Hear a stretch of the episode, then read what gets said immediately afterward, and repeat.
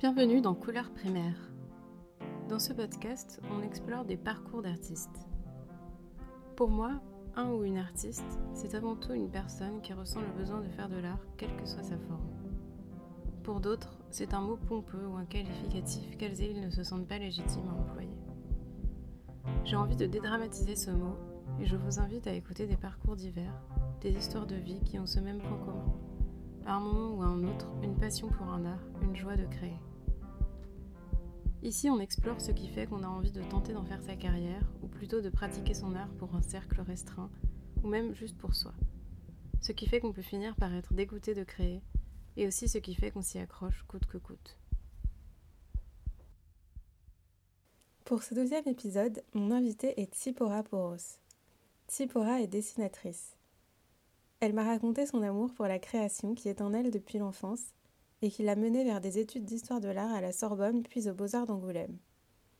Nous avons parlé de sa pratique de la sorcellerie et de son intérêt pour l'ésotérisme, survenu après une profonde dépression, et de la façon dont cela l'ancre dans une pratique artistique enrichissante et porteuse de sens.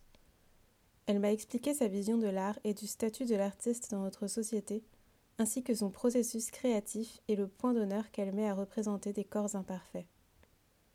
Nous avons aussi évoqué la manière dont elle vit sa maternité. J'espère que cet épisode vous plaira. Bonne écoute. Ma première question, c'est qu'est-ce qui t'a amené à t'intéresser au dessin et à l'art en général? Euh, Moi, j'ai grandi dans une, euh, une famille bah, de classe moyenne où la culture, c'était quand même toujours euh, important. Mes parents, bah, il y avait de l'art dans la maison, enfin pas des, pas des originaux. Hein. Ils écoutaient beaucoup de musique euh, du style du classique, du jazz, euh, un peu de rock, enfin genre euh, Pink Floyd. Et enfin pas mal de trucs comme ça. Du coup, assez tôt, j'ai commencé à être un peu immergée là-dedans, donc c'était un peu naturel. Et puis la lecture aussi, c'est venu très vite. Donc me projeter dans des mondes et tout, ça c'était quelque chose tout de suite puis après, au collège, euh, de toute façon, tous les enfants dessinent hein, euh, de base. Les adultes perdent ça, euh, surtout parce qu'ils pensent mal dessiner. Ça, c'est un gros problème, mais bon, voilà, c'est la culture qui fait ça. Et ouais, au collège, j'ai commencé à prendre des cours de dessin. C'était une dame qui faisait ça, elle a fait un prix à mes parents, enfin, c'était cool. Et en fait, ce qu'elle nous faisait faire, c'est qu'elle nous faisait choisir une image et à partir de ça, on la reproduisait. Et donc là, elle nous aidait à faire les proportions, les bidules, les machins. Et euh, c'était chouette. Bon, elle était extrêmement bavarde, donc elle passait plus de temps à bavarder avec les gens qu'à nous aider. Mais bon, c'est pas grave, c'était chouette. Et donc, euh, ça me faisait un peu un truc parce que c'était une époque pas très facile. J'avais pas beaucoup de potes et j'étais un peu euh, lancée dans, dans l'inconnu mmh. du collège public. Puis après, j'ai eu des cours d'art plastoc Bon, franchement, c'était pas, c'était pas très poussé. J'avais une prof à un moment qui était cool, mais après, j'ai eu plutôt le style dépressif. Et puis, euh, après le, lycée, euh, je me suis pas trop posé de questions en vrai. Je savais que je voulais faire ça. Par contre, j'étais totalement à la ramasse sur les options d'école d'art. Du coup, j'ai fait genre du Perret, euh, genre, enfin les grosses écoles, celles qui sont super compétitives. Du coup, bizarrement, je les ai pas eues. je n'étais pas du tout préparée. Donc, j'y connaissais rien. Et du coup, j'étais en, en, fac. Et euh, là, j'ai commencé à faire des cours de, de nu et tout. Ah, pardon, tu m'as juste demandé pourquoi je m'étais intéressée à l'art en vrai. Mais je sais pas en fait pourquoi. C'est juste comme ça, genre euh, on dessine et puis on se dit bah c'est cool, j'ai pas envie d'arrêter. Ou même on se pose pas de questions en fait. Mais j'ai toujours aimé, enfin je veux dire la peinture, tout en fait, le cinéma j'ai toujours admiré les gens qui arrivaient à créer. J'ai toujours euh, trouvé ça trop cool en fait. Et j'ai toujours eu envie de faire. Et si je pouvais, euh, moi je ferais tout. Hein. Je ferais de la photo, euh, je ferais du cinéma, je chanterais. Il n'y a pas de limite pour le coup. Parce que pour moi, c'est toujours créer. Bon, par contre, c'est pas le même médium. Hein. Pour faire un film, c'est la même chose que pour faire un petit dessin. Bah, ça, c'est sûr. ça, moi, ce que j'aime pas trop dans le cinéma aussi, c'est le, le, fait d'être dépendant de plein d'autres gens. Alors, il y a moyen de faire avec très peu.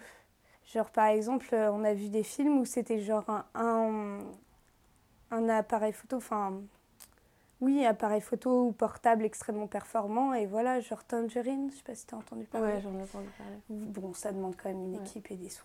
C'est ça. Euh, bah, du coup, ouais, je voulais aborder le sujet des études que tu as un peu abordé, mais euh, en gros, toi, du coup, c'était envisageable pour toi de faire des études d'art euh, à la sortie du lycée, quoi. Enfin, bah oui, bah, mes parents sont de classe moyenne, mm. donc ça allait, c'était pas un souci.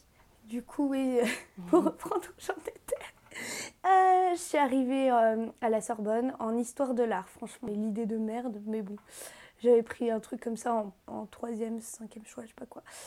Et euh, bon, je me suis fait pas mal chier au final. Euh, les meilleurs cours, c'était genre euh, histoire tout court.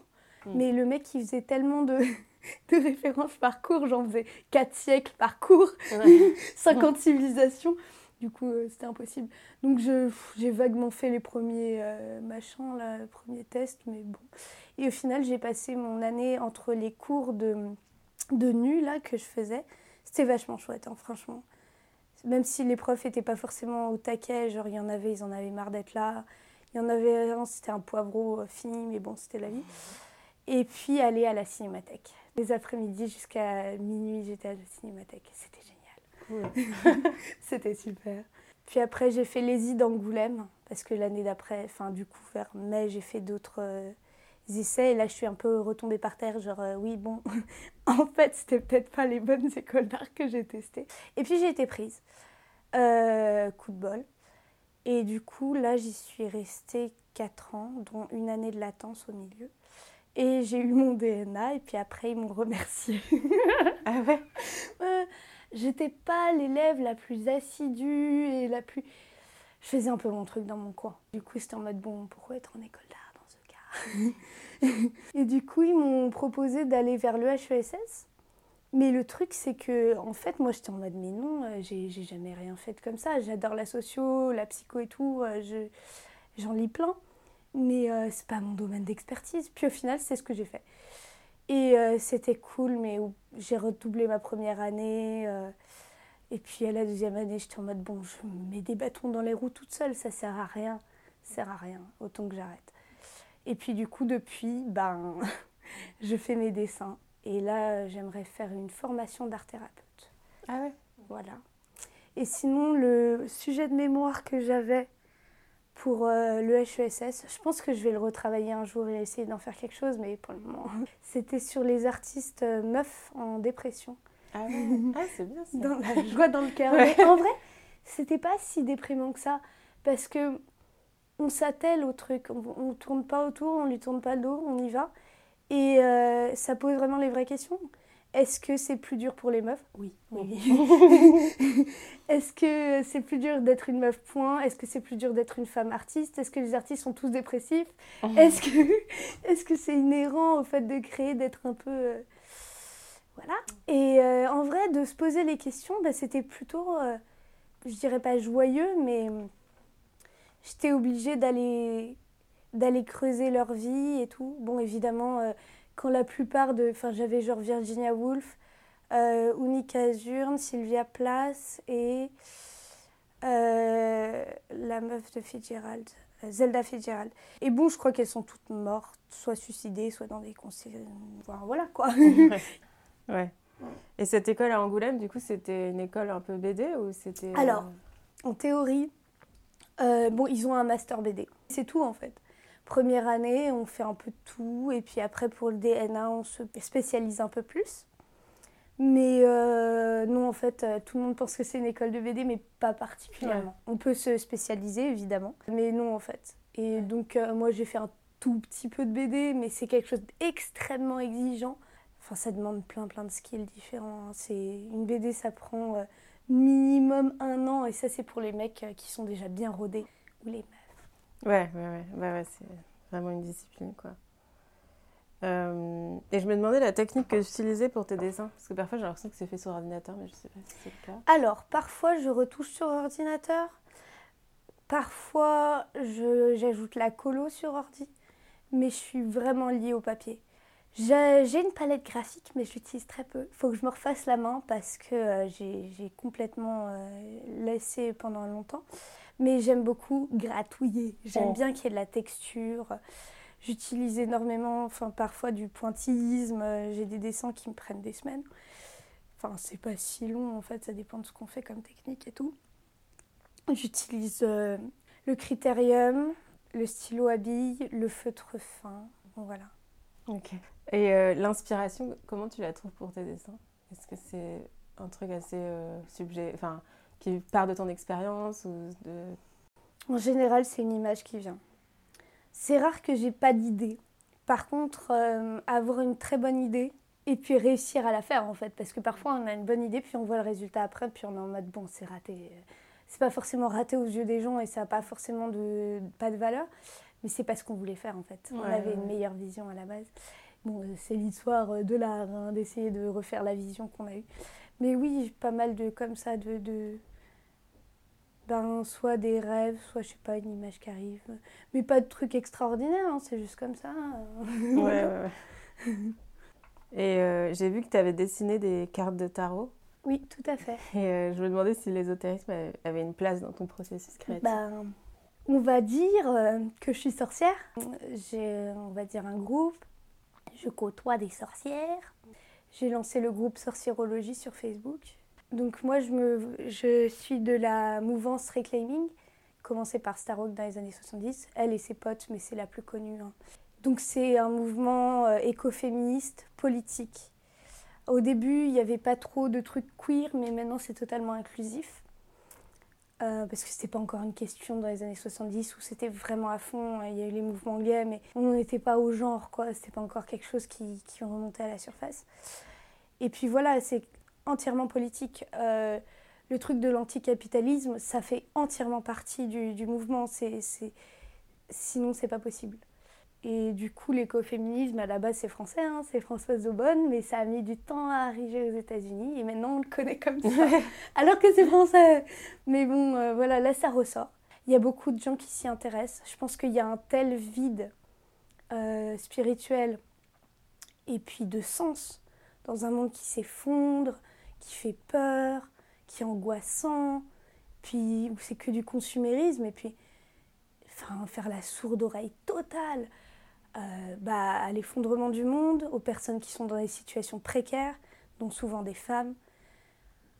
Les gens en ont marre, ils ont besoin de quelque chose. Et euh, bah, être sorcière, euh, en fait, quand on fait son coming out, et eh ben c'est.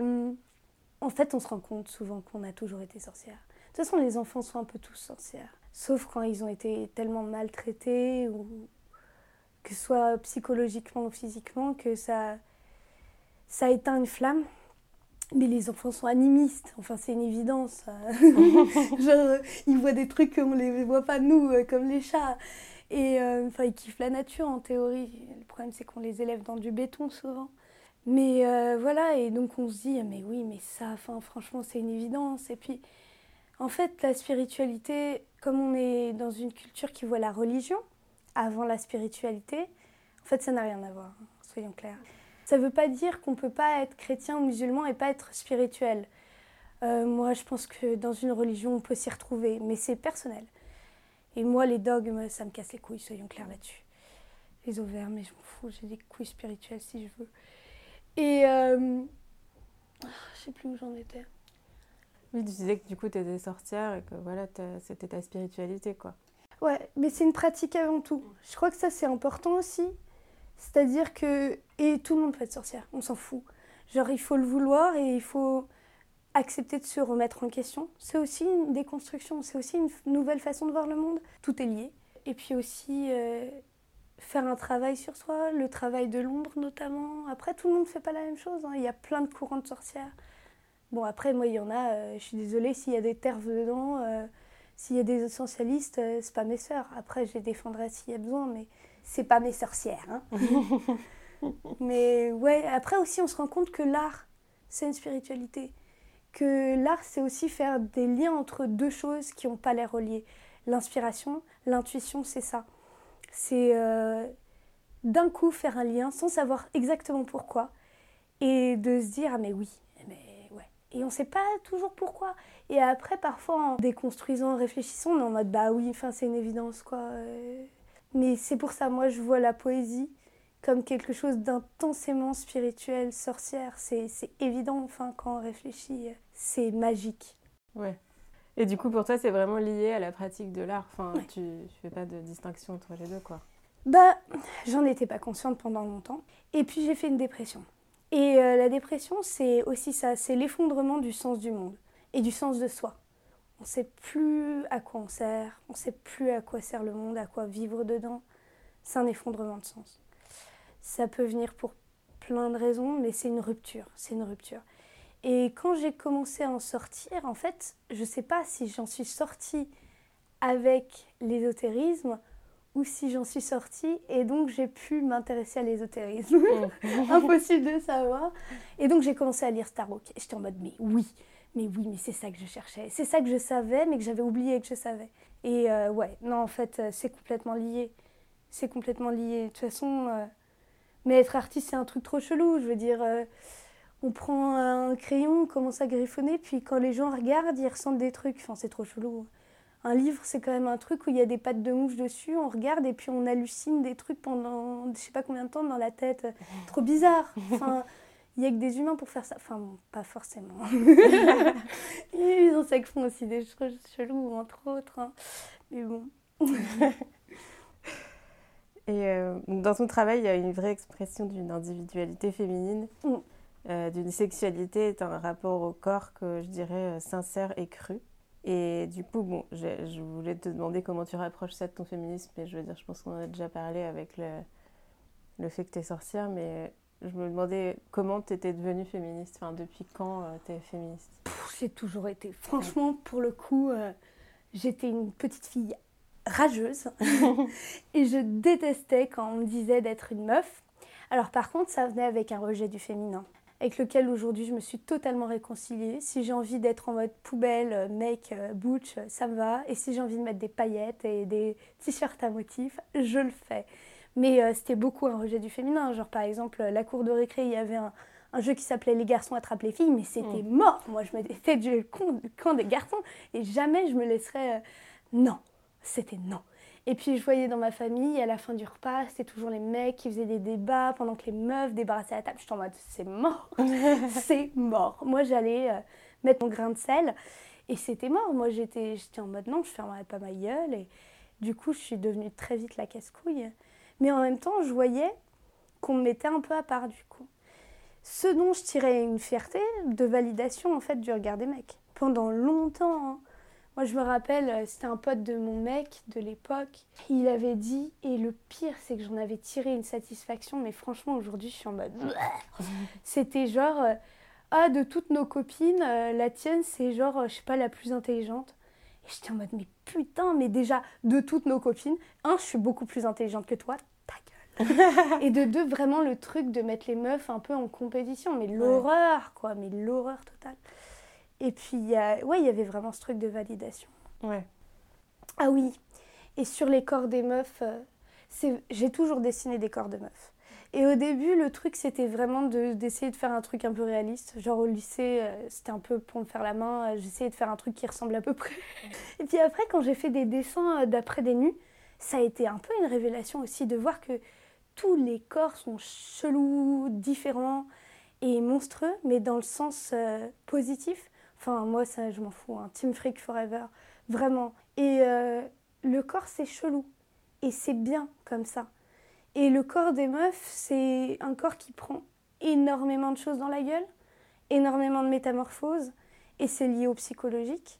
Enfin, je veux dire, je vais pas faire la liste, enfin, c'est une évidence, quoi. Enfin, je veux dire, euh, voilà, ça change tout le temps, et plus la pression sociétale, euh, ça fait un rapport au corps extrêmement compliqué je veux dire, toutes les, la plupart des troubles euh, d'auto-mutilation, d'auto, euh, voilà, où le, rapport de violence se met sur soi-même, ce sont les meufs qui le font. Et ça, bah, c'est à la fois très grave, hein, c'est triste à mourir, mais en même temps, c'est quelque chose de passionnant. Et aussi, moi, il y a un truc qui me passionne, c'est le patriarcat intégré. Par exemple, le nombre de meufs qui vont fantasmer sur des viols. C'est passionnant. C'est pas drôle du tout, mais c'est passionnant. Comment on en vient là? Comment on arrive à, à être colonisé du cerveau quoi? Et peu importe le dessin que je fais, je vais jamais faire un corps parfait. Il peut être un peu euh, ok normal, parfois je fais pas des monstres, mais il va toujours y avoir un bug. C'est extrêmement important pour moi. Je ne veux pas dessiner des corps idéalisés jamais. Genre vraiment, pour moi c'est c'est fondamental. J'adore les vergetures, j'adore les poils, j'adore. c'est important. Ouais, bah t'as raison. Je pense que la banque d'images de corps parfait, elle est déjà saturée dans ce monde. Ouais. Photoshop. c'est ça. Et euh, je me demandais comment tu vivais ton statut d'artiste. Enfin, est-ce que tu envisages d'en vivre? Enfin, comment J'en vivrai pas. Enfin, je veux dire, c'est un peu une évidence. De toute façon, être célèbre et riche, je m'en bats les steaks. En fait, j'en ai pas du tout envie. Hein. Enfin, je veux dire, il suffit de voir les riches, ils ont l'air tellement cyniques et bêtes. Et puis, cruels. À la ramasse. Et dans un vide. Mais dans un vide. Ça ne m'intéresse pas. et puis, la célébrité, pour moi, mais c'est une horreur. Hein. De toute façon, c'est franchement, probablement, ça ne m'arrivera pas. Donc, j'aurais pas besoin de faire le choix. Mais non, et euh, du coup, non, je, pense que j'ai jamais eu l'illusion que j'allais en vivre. Du coup, c'est pour ça que je vais faire une formation d'art thérapeute. Parce que ça rejoint plusieurs choses chez moi l'envie d'aider les gens, euh, la passion pour euh, comment est foutu un être humain, la relation entre l'intérieur et l'extérieur. Et voilà, à travers l'art, bon, je pense que un des médiums les plus forts, c'est la danse. Ça aide beaucoup les gens. Bref, mais franchement, je, me sens toujours pas justifiée dans mon statut d'artiste. Hein. Enfin, je veux dire, on va euh, pointer pour le RSA. Et euh, enfin, je veux dire, c'est chaud de dire je suis artiste. et en même temps, politiquement, je le revendique. Je veux dire, d'être un parasite de cette société. Je veux dire, non mais vraiment, je veux dire, on a une sécurité sociale, même si elle se casse la gueule et on sait très bien qu'on va être dans la merde. Mais euh, moi, je le revendique. Je veux dire, c'est des acquis sociaux qui sont super importants. La plupart des gens sont malheureux au travail, c'est horrible. Et franchement, moi, je veux pas passer ma vie à faire ça. Je veux pas passer ma vie à être triste et à pointer derrière un bureau pour avoir une sécurité.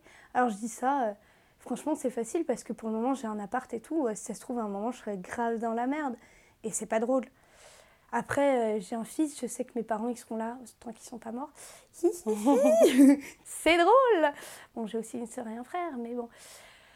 Voilà. Mais euh, moi, je me sens pas justifiée hein, dans mon statut d'artiste. Euh, je me sens pas... Enfin, c'est super dur de dire je suis artiste, parce que c'est plus un processus qu'un statut. Au moins, les, les gens qui sont, font du spectacle, ils ont un statut d'intermittent. Quelque part, c'est un peu quelque chose. Mais nous Enfin, c'est un peu un vide, quoi. Je veux dire, ma sœur, elle, me dit, mais toi, t'es sans emploi. Et franchement, euh, la plupart des gens voient ça comme ça. Hein. Et je dis pas, je passe beaucoup de mes journées à regarder des séries. Mais je dessine en même temps. non, mais, mais jetez pas la pierre, ok? Enfin, non, mais c'est quelque chose euh, d'auto-infligé. Euh, je veux dire, on vit dans un monde capitaliste. C'est dur de pas penser qu'on et pourtant, je sais très bien que l'art, c'est quelque chose d'essentiel, que si on l'avait pas, mais on serait mordu dedans. Et euh, ça me fait bader parce que, par exemple, pendant le confinement, le nombre de gens que ça a sauvé, la musique, les films, les séries, et il y a eu un sondage. Et le premier, ah oui, c'était quels sont les métiers les plus inutiles? Le premier, c'était un truc genre banquier, j'étais en mode merci. Deuxième, c'était artiste. J'étais en mode super les mecs, merci. Ouais, ouais, non, mais c'est sûr que c'est pas valorisé par cette société ou de toute façon. Je pense que c'est aussi une frustration. Je pense qu'il y a tellement de gens qui souffrent au travail et on leur a tellement dit que les gens qui bossaient pas c'était des parasites parce que c'est pas vu comme un travail, hein, soyons clairs. On n'est pas vu comme des travailleurs. Et je dis pas, je veux dire, c'est pas vraiment un travail dans le sens où on souffre moins, j'imagine.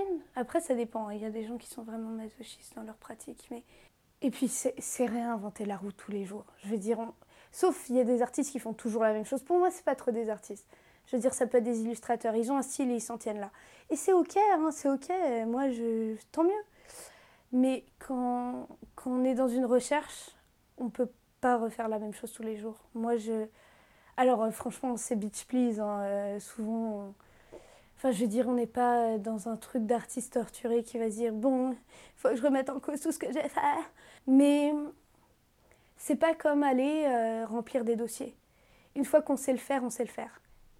Quand on est artiste, on, recommence, quoi. On, se repose des questions et, et on, on recherche autre chose. Mm, mm. Mais d'ailleurs, toi, pendant ta dépression, est-ce que c'était quoi ton rapport à l'art? Est-ce que ça t'a servi d'exutoire ou au contraire t'as arrêté de créer? J'ai pas arrêté. J'avais l'impression de rien faire ou de faire que de la merde. Soyons clairs là-dessus. Euh, parce qu'on on se sent très mal. L'évidence, bonjour. Euh, et puis, je suis retombée sur des carnets récemment. Et c'est extrêmement violent. Beaucoup de femmes qui pleurent, des femmes qui sont dans l'automutilation, des, des mots extrêmement durs. euh. J'avais écrit quelques textes. C'est pas facile à regarder. Après, euh, aujourd'hui, j'ai vu, il y a des dessins, euh, c'est parmi les meilleurs que j'ai faits de cette époque. Mais c'est c'est difficile parce que c'est extrêmement subjectif ce qu'on a ressenti à cette période. On est entièrement dans un monde, moi j'appelle ça le, pays des chauves-souris. Pourtant, j'adore les chauves-souris. hein. Mais euh, c'est comme s'il y avait des, un voile devant les yeux qui bouge tout le temps, de, trucs noirs ou gris. Et euh, on, on a l'impression de rien faire, d'être capable de rien. Et euh, du coup, sur le coup, on n'est pas trop capable de juger ce qu'on fait. Moi, j'ai eu la chance d'avoir des profs qui m'ont encouragée, qui m'ont dit que ce que je faisais, ça valait le coup. Je crois que ça m'a quand même beaucoup aidé. Après, euh, j'étais, euh, j'avais du mal à aller en cours. hein, euh. J'arrivais, j'étais crevée, crevée, parce que je faisais de l'hypersomnie. C'est quand on dort un peu tout le temps, c'est quand on est tout le temps fatigué. Et donc c'était super dur, c'était super dur. Heureusement, au moment où je, je suis allée euh, chez le docteur, j'étais en mode, je suis tout le temps fatiguée, je suis trop triste. Et était en mode, vous faites peut-être une dépression. J'étais en mode, Ah. vous allez peut-être prendre des médicaments. Je- Mais je crois que comme tout le monde, ça fait peur. hein. On se dit, euh, je serai plus la même personne, est-ce que ça va complètement inhiber ma créativité? Et franchement, ça m'a fait un bien fou. Alors ça règle pas du tout le problème. Mais franchement, euh, quand c'est ça ou la corde, les gars, euh, rigolez pas.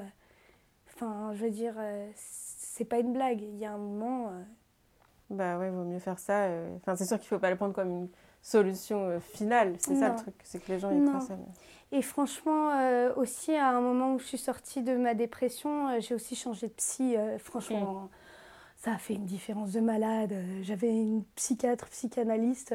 J'avais 30 minutes, je lui racontais ma semaine, elle faisait hum, hum, hum, et c'était fini. Enfin, c'était pas possible. Du coup, juste, je fais une petite pub.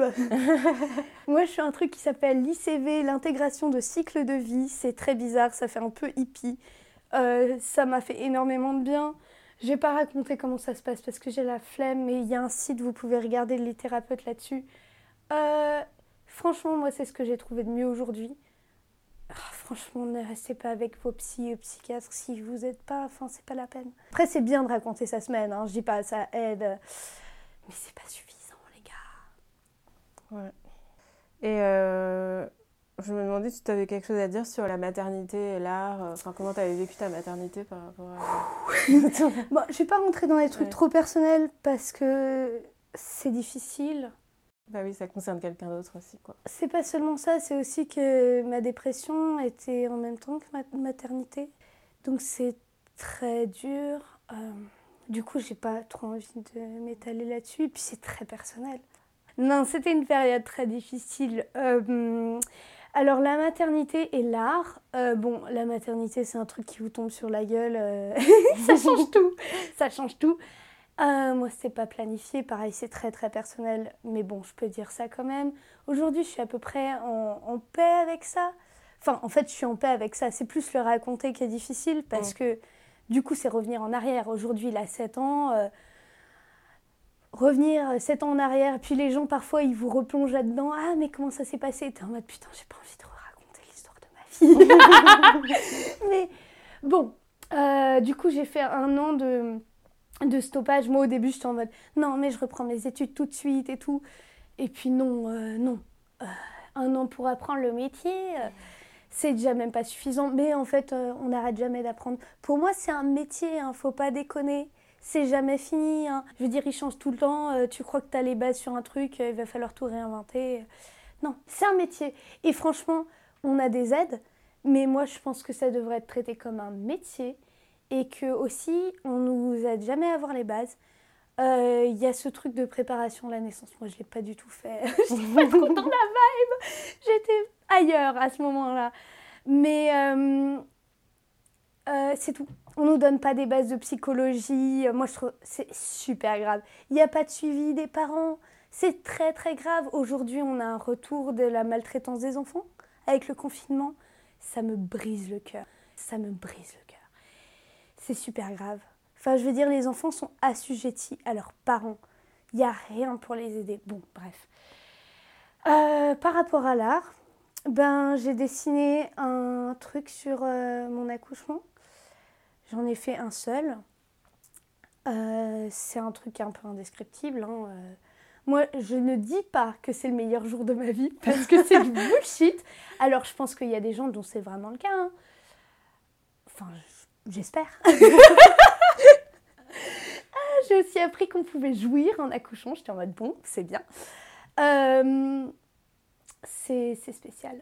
Euh, moi, j'ai vu mon fils, mon cerveau a implosé de l'intérieur. Hein. On aurait pu me dire ce qu'on veut, j'aurais oublié. Euh, non, mais vraiment, c'était fini. Et puis après, bah, la maternité, c'est spécial. C'est un rapport qu'on a avec personne d'autre. J'ai beaucoup dessiné mon fils quand il était bébé. Bon, déjà, ben, on le côtoie pas mal. Hein. Et puis, euh, parfois aussi, on se fait braire quand il est au sein. Alors, je dis pas, hein, c'est aussi une expérience intéressante, le sein. Bon, bref. Mais euh, bon, le problème, c'est que parfois, il s'ennuie et donc il commence à choper les crayons. en mode, non, toi, tu t'occupes du sein, ok? Moi, tu peux pas faire les deux. Oh là là. Mais euh, je pense que c'est pas des dessins que je posterai. Parce que, bah, déjà, c'est mon fils dessus. Donc, il y a quand même un rapport de, de protection, même si j'ai fini par mettre des photos de lui sur les internets, parce que bon, on est faible. Hein. On a envie de montrer à quel point elle est mignon, parfois.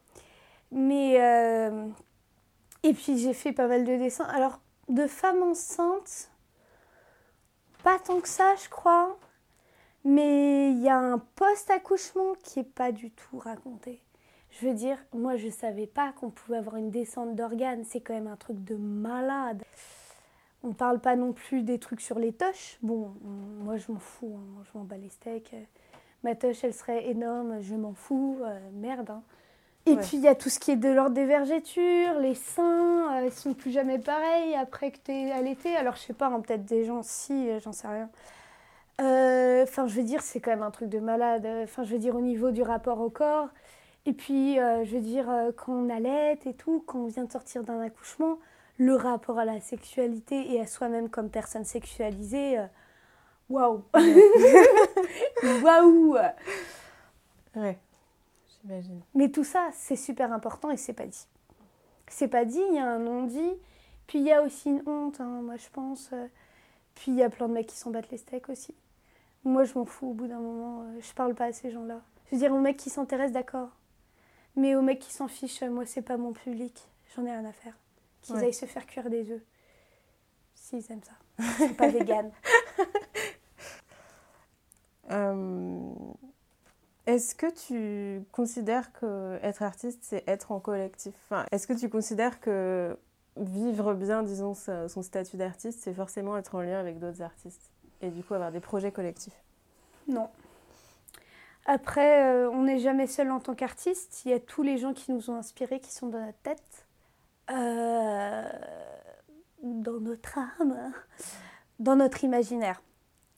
Mais non, hein, moi je crois qu'il y a des artistes, ils ont toujours fait leur truc tout seuls, euh, ils s'en sortent très bien. après, je pense que c'est vachement bien de nourrir des liens. Moi, j'ai pu rencontrer grâce aux internets d'autres artistes, même m'en faire des potes. Et c'est super. C'est super. Surtout quand il y a un artiste que tu as admiré depuis des années qui dit c'est cool ce que tu fais, toi t'es en mode oh yes, la validation de ouf quoi. Euh, oui, genre quand tant que c'est like ton truc, t'es en mode oh, c'est bon. Mais euh, non, moi je pense qu'il y a plein d'artistes qui sont en mode loup solitaire et ça se passe très bien. Bon, après, c'est pas forcément, enfin, je veux dire, ceux qui sont le mieux dans leur tête, hein, j'imagine, mais non, pourquoi pas. Euh, et est-ce que malgré la pandémie, tu as des projets, futures expositions, publications Alors, normalement, il y a le Bonjour Madame, donc je pense qu'ils sont en grosse emmerde au niveau financier. Donc c'est un bar féministe, euh, queer, ils ont une bibliothèque queer, c'est trop chouette. Ils font énormément d'events, genre euh, moi j'avais fait euh, cours d'autodéfense, c'était trop chouette. Euh, surtout pour une petite meuf toute faible comme moi, de sentir que tu peux mettre un coup de poing à quelqu'un, c'est chouette. Euh, Et c'est où ça? Alors, non, il faut pas me demander ça. J'oublie toujours les stations de métro. Mais c'est très chouette. Le problème, c'est que j'ai peur qu'elles soient dans la merde après le confinement. J'espère que non. Allez-y. Et euh, oui, on avait un projet d'expo parce qu'elles aiment bien ce que je fais. Et en fait aussi, elles pensaient faire un truc où il y aurait des œuvres en permanence. Donc certaines œuvres au mur et d'autres dans un espèce de classeur ou je sais pas quoi, euh, de, de portfolio pour que les gens puissent venir et acheter. Et donc elles auraient une commission pour le coup parce que... Et donc ça, ce serait cool. Le problème, c'est que quand est-ce que ça va rouvrir? Mystère. Ouais. Sinon, là, je cherche un éditeur pour mon tarot. Donc, je vais faire euh, vite fait un, un petit point, comme ça, s'il y a des éditeurs qui nous écoutent. Donc, euh, j'ai refait le tarot de Marseille. Moi, je tire les cartes. Pour le moment, je reste sur le tarot de Jodo, mais j'ai d'autres. Euh, Jodorowsky. Mais j'ai d'autres euh, oracles. Je préfère les oracles parce que j'ai appris le tarot sur celui-là, donc euh, pour le moment, ça reste cher à mon cœur. Mais j'ai beaucoup de potes qui en avaient marre de la binarité sur le tarot de Marseille que ça saoulait. Mais c'est clair que c'est un peu. enfin, Du coup, je l'ai entièrement féminisé, queerisé. Après, discrètement, je voulais pas faire un truc euh, genre de voyeuriste ou de démonstration, truc, voilà. Je voulais rester dans l'esprit du truc, mais j'ai féminisé tout. Et je l'ai mis en française. C'est-à-dire que euh, je mets la batteleuse, euh, Ouais, ouais. etc. Donc, euh, même quand ça se dit pas en français, je le mets. Je m'en fiche, d'accord Et euh, donc, j'ai utilisé uniquement de la pointe fine feutre et j'ai fait énormément de, de petits détails, de rayures, de bidules. Donc, ça donne un petit peu un côté, euh, je dirais, gravure, même si c'est sûrement pas le terme.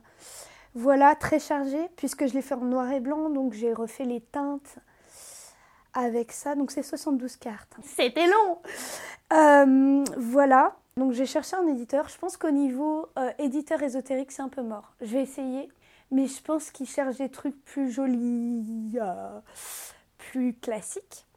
Du coup, je vais plutôt me tourner vers des trucs artistiques un peu indés. Et si j'y arrive toujours pas, bah, je l'auto-publierai, je pense. Peut-être faire un, un crowdfunding, mais ça a l'air tellement chiant. je sais pas si je pourrais gérer ça. Donc voilà. D'accord. Bon, ben voilà, c'était ma dernière question. Si veux, est-ce que tu as des trucs dont tu voulais parler? Je dirais juste une personne qui a été super important dans ma pratique, enfin surtout mon univers en fait, et mon rapport au corps, c'est Cronenberg. Quand j'ai commencé à voir ces films, j'étais en mode oh purée. Et euh, ouais, non, regardez, hein. bon après, s'il y en a qui sont bien crades. Mais euh, non, c'est lui, le corps est monstre. euh, ouais, la sexualité, c'est un truc chelou. Euh, quand j'ai vu le festin nu, j'en suis sortie avec les yeux qui me sortaient de la tête. hein, c'est un truc de malade. En plus, c'est à, partir de- à partir de Burroughs. J'ai rien lu pour le moment. Et il y a une superbe interview, je crois que c'est Cinéaste de notre temps, Cinéma, Cinéma, un truc comme ça. Et c'est magnifique aussi. Et à un moment, il dit c'est le verbe fait chair. Voilà, ça c'est cool. Bref, voilà, c'est tout. Bon, bah merci beaucoup. De nada.